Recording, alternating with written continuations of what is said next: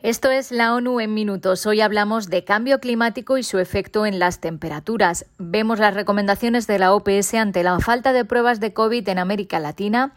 En México, dos periodistas han sido asesinados recientemente y actualizamos la información sobre la erupción en Tonga. Un saludo de Beatriz Barral. El 2021 fue uno de los siete años más cálidos de los que se tiene constancia, según la Organización Meteorológica Mundial. El año pasado, la temperatura media superó en aproximadamente 1,11 grados los niveles preindustriales, acercándose al límite inferior que marca el Acuerdo de París para frenar el cambio climático.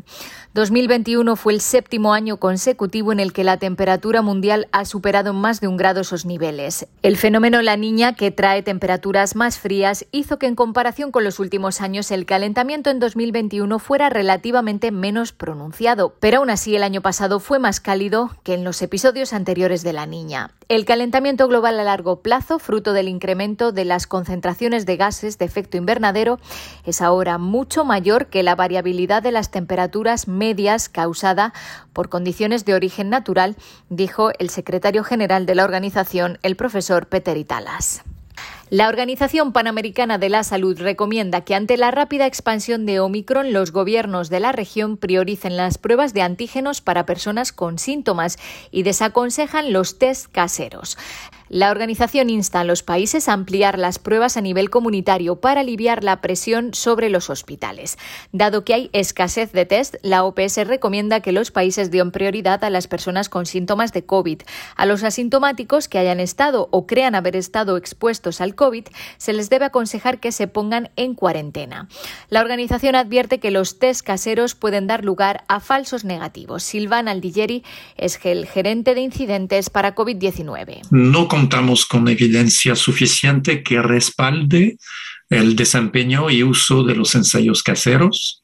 Se debe tener mucho cuidado con el uso indiscriminado de esos test, principalmente por la posibilidad de una muestra inadecuada y de resultados falsos negativos, y eso puede generar una falsa sensación de seguridad, llevando a relajar medidas de protección y por tanto un potencial incremento de infección. La Oficina en México de ONU Derechos Humanos condena enérgicamente los asesinatos de los periodistas Alfonso Margarito Martínez Esquivel y José Luis Gamboa Arenas y pide una investigación efectiva y exhaustiva.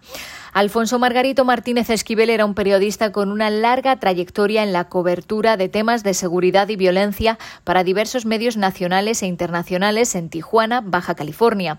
Fue asesinado afuera de su domicilio en Tijuana el 17 de enero.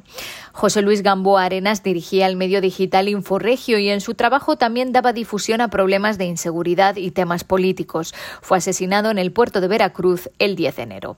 Durante 2021, la oficina de la ONU documentó al menos ocho asesinatos y dos desapariciones de periodistas.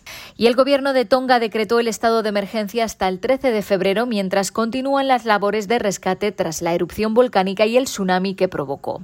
El gobierno desplegó dos buques con equipos sanitarios y agua, alimentos y tiendas de campaña al archipiélago Hapai, donde las islas de Mango, Fonoifua y Nomuka han sufrido grandes daños. En la isla de Mango todas las casas fueron destruidas y en la de Fonoifua solo quedan dos en pie. Los habitantes de estas dos pequeñas islas están siendo evacuados por el gobierno Anomuka. Las necesidades más acuciantes son agua potable, artículos de primera necesidad y comida. Organizaciones como UNICEF están enviando suministros para que las familias puedan tratar su propia agua y hacerla potable. Hasta aquí las noticias más destacadas de las Naciones Unidas.